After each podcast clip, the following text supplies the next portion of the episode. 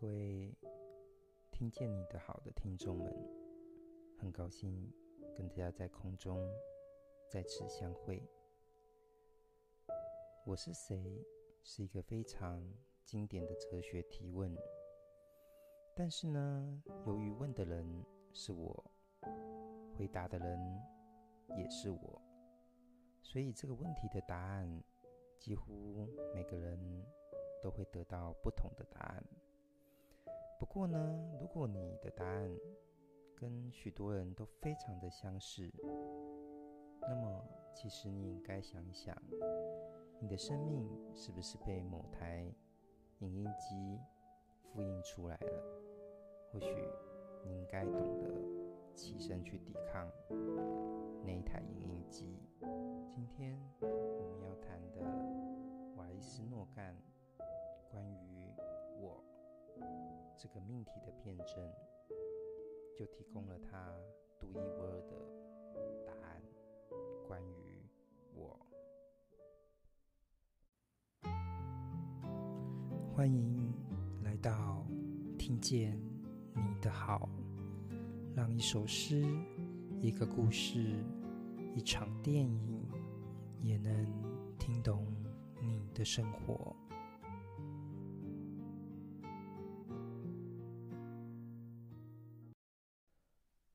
斯诺干老师呢，是台湾非常经典的原住民作家，所以今天呢，关于我这个命题的辩证，他正是要提供一个我们一般汉人华语圈一个相当不同的答案。关于我这篇文章呢，呃，在结构上是分成三个部分。第一个就是我是谁，它本身就是一个问题。第二个是你是，那仿佛呢就是前面那个问题的答案。第三个呢是我是，那也是第一个问题的答案。所以它本身在题目上设定的辩证感，其实是凸显在二跟三这两个部分，就是你是跟我是。一个设计上，哈，也就是说，诶，到底是我这个问题的答案是你提供给我的，还是我本身自己有一个足够的力量去回答这个问题？所以顺着这一个文章的这个结构去推演，你本身就会去触动一个在我们开头所说的。你的生命是不是被某一台影印机所复印出来的这一件事情？这台影印机当然本身就是一个隐喻，隐喻着什么呢？可能是一种机制，可能是一种阶层，也有可能是一种意识形态，而你就是从这样的一个套装式的影印机。所套印或是复印出来的一个特定的答案，或者是特定僵固的答案。我相信每个人都有一个独特的自我的灵魂。我们为什么要被那台影印机影印呢？今天瓦利斯诺干老师呢，就是用他的书写去寻找一个我。这个独特的答案。我们先来看第一个部分：我是谁？在这一个段落当中呢，瓦伊斯诺干老师呢这样写道：他说，自从神话降临大地，把每块石头、树木、动物、海河交给人类。我们便以微弱的呼吸发声，用不同的音调辨认自己的戏谱。那其实这个段落的一个开始呢，它就有一个很明显的一个名词，就是神话。大家都知道，在我们现在是一个科学的一个时代，很多事情都是用很多的科学的理论，甚至是实验去得到一个解释。但是对远古的人类来说，他们的知识还等待着去成长，所以他们去解释这一个世界的一个方式，包括天，包括地，包括风，包括河流，他都用一个故事去得到答案，也用一个故事去把这个答案传承下去。而这个故事当中，通常通常都是充满着各种的神灵啊、主灵啊，非常幻化的去解释这个世界。而这种神灵呢，有时候也跟我们的人的活动都非常的相似，只是呢，它可能更具有强大的一个呃神的一个力量，比如说创世啊。比如说，去影响天地的一个运转，所以神话它某一种程度上，在远古时候，它也是一种科学，进入我们人生活活动的一种科学，非常个性化的一种科学。所以有时候，呃，你去读不同的地方的神话，你都会觉得非常的有趣。因为它从我们人的活动的本身去解释这个世界，但这个人呢，又是一个放大的一个自我，哦，你的力量更为强大，但同时你的感官呢，也可能也被放大了。所以大家如果去读希腊神话，你会发现里面的神呢，哦，爱爱欲情仇，哦，都有自己的一个。挣扎，虽然他拥有着一个力量，所以你去思考，就是情感与力量的本身，它本身有时候不一定是一个等同的。你拥有创世的力量，但是可能你也有生命生命当中你自己的困局哈。所以创造世界跟呃提升自己呃情感上的。呃，一些问题哈，其实它有时候是也蛮值得交互辩证的。所以瓦利斯诺干老师说，神话降临大地，他本身是把神话当成一个一个拟人法，好去塑建了一个世界，就像他说的是石头，是树木，是动物，甚至是海河。熟悉呃基督教啊、或是天主教的圣经的朋友们，当然就会去想到呃这个基呃这个天神创世的这个部分。但是在这一边呢，我觉得瓦利斯诺干并不是只是去做这个创世神话的一个仿写，因为呢，他接下来他说。我们用微弱的呼吸去发声。哦，天神呢，神话呢，创造了这个世界，但是呢，我们用自己的声音去承接它，得到那一些事物的命名。熟悉这个圣经的朋友们就会知道，诶，那个一开始的圣经是说。神说要有什么，于是就有了什么。他其实是用一个语言去开创这个世界。我们是在语言当中找到了一个创世的一个动机。那接下来好像神创世之后呢，人好像就很自然的活在那个世界，因为圣经说，呃，我们人类呢。是用神的一个形象所捏塑出来的，然后呃赋予它气息。可是这边他是说，就是瓦利斯诺干老师的文章是说，我们用微弱的呼吸发声，用不同的音调辨认自己的戏谱。我们人虽然拥有了神教神话教给我们的世界，但是我们也是要用自己的声音去回应它，去辨识自己。所以呢，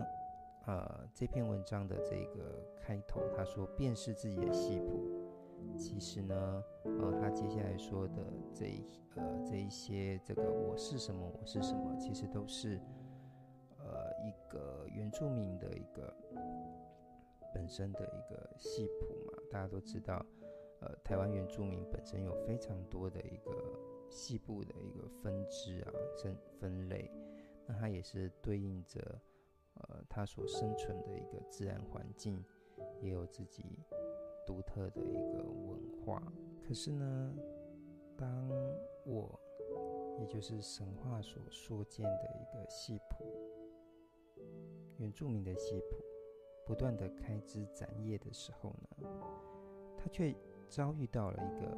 非常相同的一个事物，就叫做“我是国家”。在第二段当中。瓦利斯诺干老师这样写道：“他说，你是阿达雅，我是国家；你是阿密斯，我是国家。当你不断的去扩展你的系谱的一个可能的时候，却仿佛有一个巨大的、稳固的一个机制，因为国家的一个系统、一个体制。”非常巨大的站在那边，让所有的一个答案都必须要面对一个相同的事物。我是国家，这个国家呢，仿佛也去裁判了一个事物的一个高低。大家注意，那个系谱的分散，它并没有一个高下之分。可是紧接着在第二段，我是国家这个，呃。套语出现了之后呢，他就开始把所有的事物就阶层化，特别是对于原住民。所以我们来看瓦伊斯诺干老师这样写，他说：“你是番人，我是文明人；你是番人，我是人；你是山地人，我是高等人。”文位里面的字句。你会发现，你是番人这件事情被标注化，但是我呢，则不断的去拉高所谓它的一个层层次，或是非常本质化的，仿佛我们就推理了这个原住民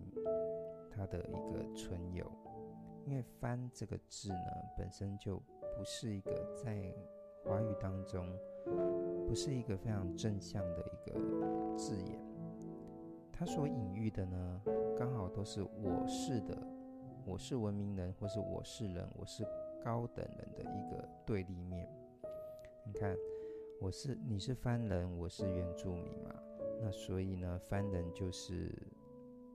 没有文明的人。你是番人，我是人，哦，这个层次呢，可能就更本质化了。仿佛就隐喻着我这样的一个肤色，我这样的语言，我这样血统的所谓的汉人是人，而你这一种样子的原住民的人呢，则是不是人，所以它是有一个浅层的一个否定词啊。接下来又说你是山地人，我是高等人。那也隐喻着，就是说啊，我比山山地还更高啊。这也把这个层次也呈现出来的，就是山地它本身是一个地理上的一个空间的高，但是我是高等人呢，它所呈现的这是一个阶层上的高，也就是说，你尽管你生存的地方。是在山地的自然空间当中，但我永远呢，在社会阶级上还是会高过于你的。所以，我们来看国家这一个非常暴力性的一个机制呢，它虽然叫做国家，但是从这个第二段的开头，它也暗示着这个国家的一个建构可能是一个。特定阶层的一个汉语系统的一个华语系统的群体去把持的着它，它不一定是一个全然的复数。我所意味的复数，是指的说它包容着真正的不同的族群，原住民啊，或者是不同的，比如说域外的人士哈。其实你会发现到一件事情，你回看整个中国的历史，甚至是世界史，越具包容性的一个国家，通常也能够开展出一个比较壮阔的一个文明嘛。可是，在这里，似乎这一种国家并不是一种开放性的一个扶持性的一个复数扶持的一个国家哈，它反而把很多的事物就载置在一个特定的一个状态。所以呢，在我是谁的这个段落当中呢，瓦里斯诺干老师这样写道：他说，他以一个原住民的身份呢，到少数的民族。纷纷走出自己的神话，也就是说，他们走纷纷走出他们原本的去诠释这个世界的一种方式，和一种神话的一个方式。而怎么样呢？用紧闭的嘴唇去发音“我是”，那特别强调是紧闭的嘴唇，也暗示着他也在使用的一个。呃，华语或是汉语，或者是这篇文章当中所说的一个国家的方式，去重新诉说他自己。而这一份诉说会是真实的吗？你看这个文章的第一段的最后，它是用一个三节号的一个表示，它所代表的是一种省略，也是一种欲言又止，也有可能是。不得言言语的一种状态嘛，所以你会发现，当然在这一个微妙的一个符号、呃、修辞的运用当中，瓦伊斯诺干老师当然是说，在回答我是谁的一个过程当中，我们原住民似乎被套入了一个特定的机制当中，去重新诉说自己，呃，改造自己。这个文章的第一个段落，我是谁？其实本身就已经非常，那透过我刚刚的一个诠释，你就会发现它已经隐含着整篇文章后续的一个结构的一个基调，也就是第二段的第二个部分的你是，跟第三部分的全文的尾声的我是这个这个部分。如果说这篇文章的第一个部分“我是谁”，它本身是一个隐喻，那么第二部分的“你是”跟第三部分的“我是”呢，就是对这一份隐喻的诠释。但这个诠释的方式呢，是非常具文学性的，它是有一个故事的一个情境。从这个故事的情境当中，他瓦利斯诺干老师去反讽了一个国家的机制。那他是命题的辩证这件事情的反面。那第三个部分的我是呢，他所提供的呢，就是一个可能相对性一个整合性的一个答案。那我们来逐次的看下去。第二部分，你是。瓦伊斯诺干老师呢，建立一个故事的一个情境，有场景，有角色，有冲突。瓦伊斯诺干老师这样写：来到卑南平原，遇见少年，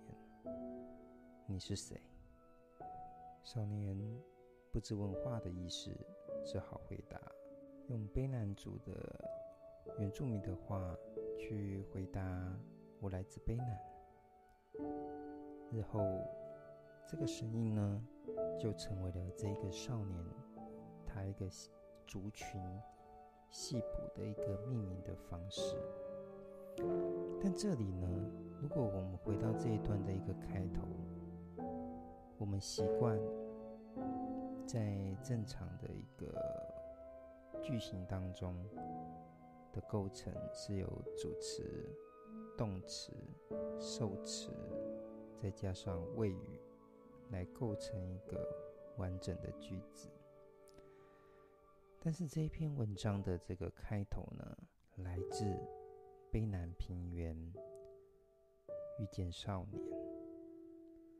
这句话当中呢，你会非常明显的发现到一件事情，他省略了主持，空缺的主持却完成了这个少年一个系谱、族谱的一个。族群的一个命名，这是一个隐形的主持，就好像我们看不见的国家，但是这个国家又全非常暴力性的去决定了我们的生活的样子，命名的法律，建立的法律，啊，推动的法律，执行的法律，而他所完成的各种的机制。比如说教育的机制啊，啊，税务的机制啊，哦，等等，实实在在的去钳制着我们的生活，或是控制着我们的生活。有时候我们忘了回头去问那个看不见的主词，说你应当应当是如此这样决定我们的生活吗？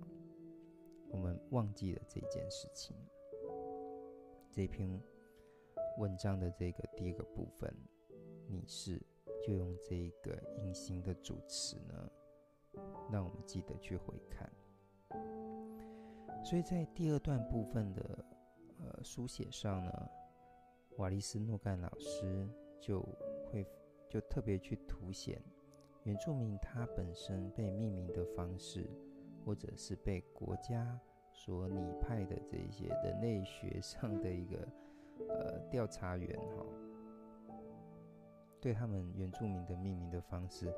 都不在于他们的本身，而可能是在于他们的表象。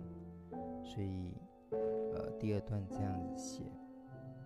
来到平地，猎取灵魂，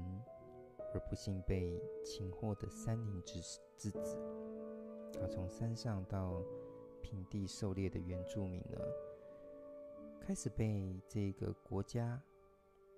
所识别，一个表象的识别，比如说脚趾的粗壮跟分离啊，就被叫做鸡爪翻。哦，翻这个字眼在。第一个部分已经被凸显出来，它是一个非文明的象征，它是一个不是人的象征，它也是一个非高等人、高等人的一种状态。所以这边的鸡爪番呢，除了番以外，还用呃一些动物的一个嗯部位啊，身体的部位去呈现它们哈。那又。那个原住民他们自己的这个情面啊，跟呃自己的一个猎头的文化，就可能会被叫做情面番跟猎头番嘛。哦，他们的情面可能代表的是一个社会上的他们自己世界的一个社会地位的一个嗯阶层的代表，或是年龄，或是文化。可是相对于我们汉人。情面就不是一个一个比较主流而正确的一种文化。比如说，我举一个例子嘛，就是大家如果熟悉这个《水浒传》，《水浒传》里面有一个英雄人物，就是林冲。而林冲后来就是被这个官人所陷害嘛，因为他有美丽的妻子，所以就被陷害了。然后呢，就被情面哦发配这个，就是被流放这样子哦，所以豹子头林冲反而被情面，这个情面本身就是一种羞辱嘛，在汉文化的一个系统当中，那猎头呢也是这个原住民这个特殊的一个文化。不过，在很多的一个叙事啊，或是意识形态的一个套用当中，都是把它视为一个恐怖的一个象征。不过，其实，在原住民他们的这个猎头文化当中，其实它也是一种反抗这个侵略者的一种方式。但是注意啊，你不要呃，可能只是被那个人头被砍下这个恐怖的事情，就是去主导对这件事情全部的认知。因为事实上，这个当原住民不得不去就是猎头的时候，被猎下的那个头一开始是敌人，可是后来他们呃在部分的原住民的呃这个族群的呃仪式当中，他是会把这个人头带回他们的部落，可能清洁干净，不再把他视为一个敌人，而相反的把他视为部落的一份子，是一个家人。也就是说，当你被我砍下来之后，你就不是在不是一个敌对的人，而是跟我共同相处的一个生命，成为我们所属的大地的一部分，而不是说砍下之后就羞辱这个这个被砍下的这个人头哈，这大家可能就是要注意一下，在这个文章的你是这个部分的第三个段落。看到了一个蛮美丽的一个场景，就是从鹅銮比望向太平洋。那在海面上的这个一群陌生人，所以你会发现这个陌生人相对的陌生人的这个这个句子的一个主词就是我们，它所代表的就是一个国家的一个辨识者。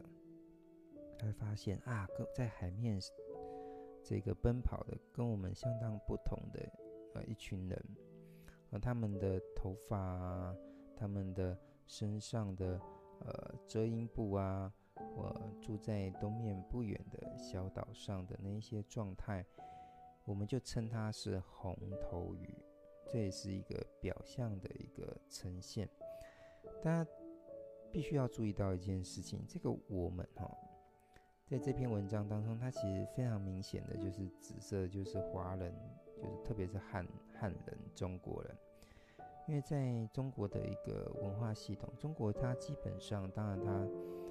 呃有非常多的一个地理的一个现象嘛，山川河流、高山哦，但是其实在这个中国的一个文化系统当中，它并不是那么海洋性的一个一个文化系统，因为你对称于那个希腊。希腊他们的神话啊，或者他们的一个文化形态，都是真真切切的跟海洋连接在一起。当然，中国大陆它的海岸线也是非常的广阔，但是呃，因为它本身是一个陆权发展的一个过往的一个历史，海洋反而是有一种封闭性的一个状态。那我们台湾其实也非常类似啊。因为你看大陆，它除了右半部就是面对海，那其他部分其实都接陆。可是我们台湾，可是踏踏实实的，周遭全部都是海洋。可是我们一般人其实仿佛那个海岸线是我们的封闭线，我们并有时候并没有很凸显的把海洋放在我们的语言当中，它并不是我们生命很大的一个部分。可是很矛盾的，它却在地理上，全部我们的周遭都是海洋，所以可能在过往的一个戒严时代的一个呃国家叙事当中，哦，这个海变成一个封闭的一个部分，我们都是用一个很陆权的方式去经营一个海岛的生活，啊，大家其实可以仔细的去。去思考这个问题，所以相对来说，用一个陆权思考的的方式，你去看待着海面上的陌生人的时候，或者说海面上的原住民的时候，这种陌生的感觉是一种异质化的一个异国情调，在呃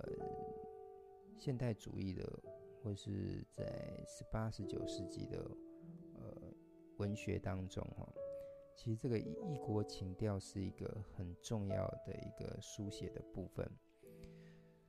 比如说，这个英国人他们到印度，那他们看印度的时候，就会凸显出就特别去想要去捕捉出，呃，与我们英国海岛文化不一样的一个印度的一个生活的状况。所以这种打造异国情调，有时候它变成文学的一个部分，可是它有时候也会变成消费系统的一个部分，变成特殊的商品啊，去贩售这样子。比如说，我记得我去巴黎的时候，巴黎铁塔，那就去看巴黎铁塔，那是有时候是变成去巴黎的一个 必备的仪式。那有时你就会看到怎么样，就是黑人，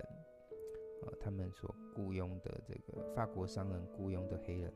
就会拿成串成串的那个巴黎铁塔的那种小钥匙圈，就是要卖这些游客。于是你就会看到巨大的，呃，巴黎铁塔下面，却有一个数以万计用这个呃商业消费复制系统复制出来的小小的，一个巴黎铁塔的钥匙圈。这时候，它其实贩卖你的就是一个异国的情调，但是在一个你也会怀疑的一个商业复制机制当中。所以异国情调，它是一个很复杂的一个文化的一个呃可以讨论的东西，这样。那我们继续看下去，他说：“哎，不敢亲临寂寞的孤岛。那我们善体民心的周有基大人，只在图录上将它收进文明的版图。而这个周有基大人，其实就是这个清领时期啊，就是清朝。”派来台湾去做呃政治跟文化治理的一个一个官员这样子，这个周有基，你当然可以在真正的历史当中找到这个人，但是对我而言，或者说在这篇文章的这个书写当中，它其实也只是一个代号，在这一篇。这个段落的开头，来到卑南平原遇见少年，那个缺少的那个主持，一个暂时的一个代称。我所谓暂暂时的一个代称，是在于说这个群体实在是太过于庞大了。有时候我们可能也变成这个暴力的群体当的那个这种人的一个状态哦。比如说我们在我们生活当中。也去操作着，对异性，对用异性恋这个异性恋霸权的 一个位置去操作这个同性恋，呃，它是肮脏的，它是错误的的一种状态，这样子，都有时候我们会，或者说从我们自己的呃形象的一个观点，就觉得一个人应该长什么样子啊，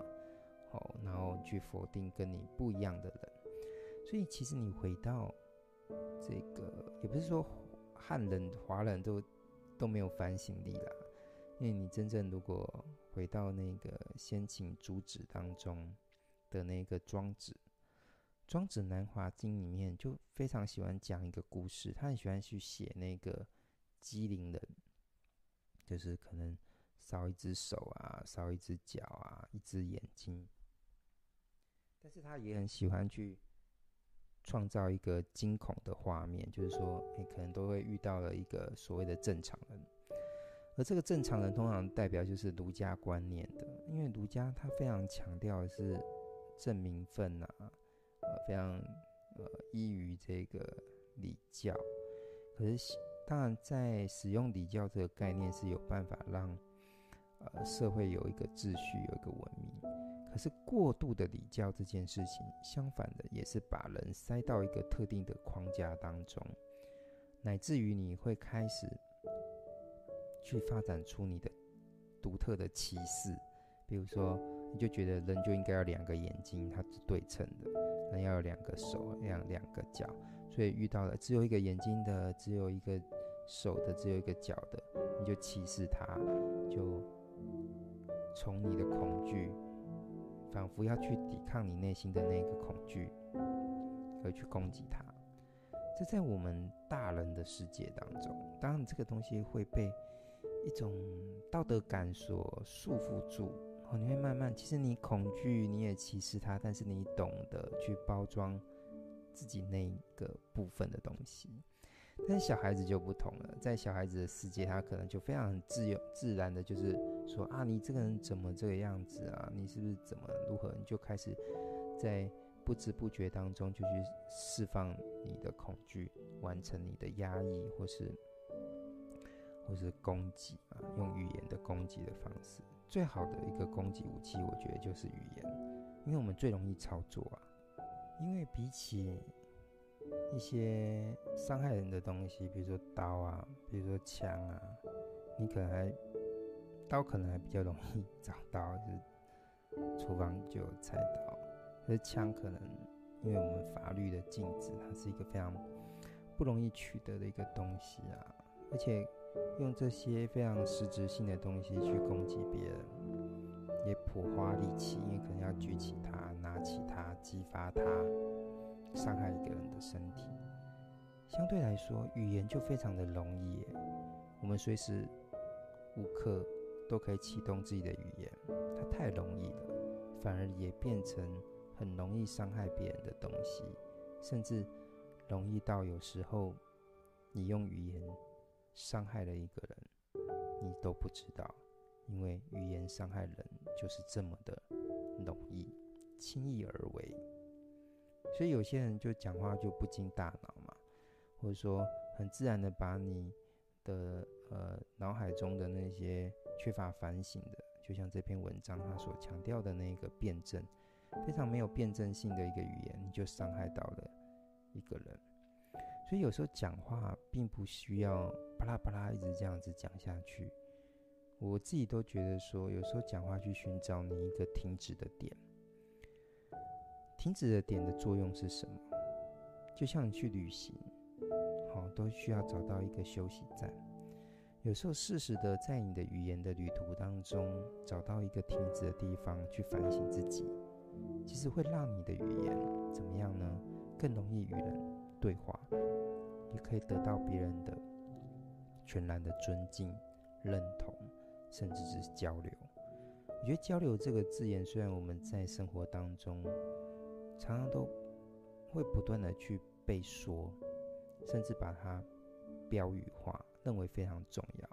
可是实际上，我们的生活当中真正能够运用交流的这个状态，其实是非常的少。很多人都是。自己说自己的话，自顾自言，跟人家说话其实是自己在自言自语，所以其实要试着去反省、去停止这样子哈。所以最庞大的语言是什么？那就是历史了。好，而历史是什么呢？就是对过往的一个重塑，一个巨大的语言，巨大的一个文字编辑的一个汇编。所以大家有空的时候去。跑去那个图书馆，可以去看。通常大型的图书馆都会去收集一套这个所谓的呃历朝的这个历史，哦，比如说清史稿，哦，隋史、唐史什么什么这个，因为看那些书都非常的一个巨大。我们要去言传一个朝代、一个帝国，就必须要这么庞大的一个语言。那这一篇文章的第一个部分的最后，他说：“这就是我们的历史。”下了一个句点。这个句点呢，是一个可以呈现出就是一个非常嗯冷酷的一个状态，代表的是一种终结。我们丰富的历史就被这样这么简单的方式，就看你的表象，嗯、问你的第一个句话，就为你全然的命名，这居然就是我们的历史。而且，瓦利斯诺干老师还继续写道：“是我们所相信的历史，并且乐此不疲。”这当然在辩证的当中，因为第二段它是拟式，是代表的是一个反向的一个一个逻辑的位置嘛。所以你也应该要去读懂里面真正的一个意思，就是历史是可以值得你全部相信的吗？历史是胜利者的历史，历史也可能是男性的历史，男性所有的历史。因为你去看历史这个字嘛，它的拼音是 H I S 开头，被他男性的他所所有的，那会不会有一个 H E R 开头的历史呢？在历史当中被压抑的女性，可以去重新改造、重塑那一份历史吗？好，这是这里面的这句我所相信的历史。他要请你反面的去思考这件事情，并且乐此不疲，也要注意说你是不是去操作了你的一个霸权的一个语言的位置跟机制，去不断的用你的观点。去命名所有的事物，而且也非常享受这一种方式。这篇文章的最后呢，是我是它隐含的就是一个辩证法的一个终结。所谓的辩证法是什么？至少就马克思来说，就是正反合的过程，正向论述，反面去反省它，最后得到了一个整合。我是是一个整合，它回到了一个本质，在这篇文章当中，所以瓦伊斯诺干老师这里提供的就是一个神话的场景。他说，阿达雅的这个少年呢，他说，因为这个是呃阿达雅，因为大家都知道原住民他本身有食生人跟足生人的这种神话故事去解释。原住民第一个人出现的这个，嗯，神话叙事，所以他说：“我是吐破石头的孩子。”那这就是石生人。那时候就听到了这个美丽的这个是这个我也不太会会去发音，s s i l e q，就是它特殊的一种鸟类，就鸟就是盘旋天空。而且也可以听到那个孩子走去的时候的尾音，那就是他最本质发出来的一个声音，这样子。当然，突破石头本身也在隐喻的，就是说我是要突破那个国家的框架啦，它是意有所指。一方面去追溯石生人的神话，另一方面也把石头去隐喻前面说的那个封闭的一个国家机制，这样子。那另一个少年说：“我是太阳跟桃湖的桃湖的孩子。”这个也是另外一个一个原住民，就是人类出现的一个神话嘛。那这时候你也看到，就是属于这个原住民的一个呃动物图腾，就是白布蛇就出现了，然后一同走进这个大小鬼湖。最后突然间就开展了，就是说。我是海，这个是有书写上的一个策略嘛，就是石头、太阳、桃湖，再就是海，打开了那个文本的一个自然场景的一个空间性，海是辽阔的，所以我觉得每个人都有空的时候，就我刚刚讲的，就是说台湾四面环海，可是有时候，除非像你出生就是住在。澎湖或是沿海地带，不然我们一般，哦，住住在这种城市啊，或是农村的一个呃生活的人，很容易就会距离海非常遥远。我觉得有时候一段时间就要去看海，这样子哦，去打开自己的一个视野，这样子。这份打开当中，也打开了这个少年他的一个图腾性，就是。原住民他本质上的图腾，它就变成了一只飞鱼，好、哦、奔驰在汹涌的海上。那飞鱼的翅膀上呢，因为负载轻快的神话而微微昂扬起来。我很喜欢，就是这个部分，就是叫做负载轻快的神话。负载通常都很沉重，哎。就像我们刚刚去谈我们所论及的那一份历史，那个国家都极其严肃啊。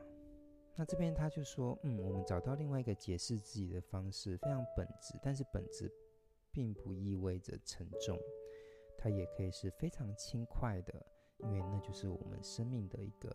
本然这样子。所以他也特别去强调，就是海与海的辽阔，跟飞鱼的这个又游泳，但是又有时会跃起的这个一个状态，一个奔腾的跳跃的一个一个姿态。这篇文章的最后，他瓦利斯诺干老师就这样写：“他说，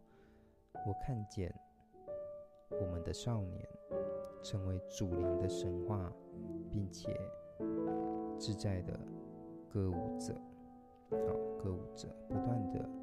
呃歌唱，啊，就是跳舞这样子。这个其实最后的结尾就回到了一个。”欢就是非常快乐的一个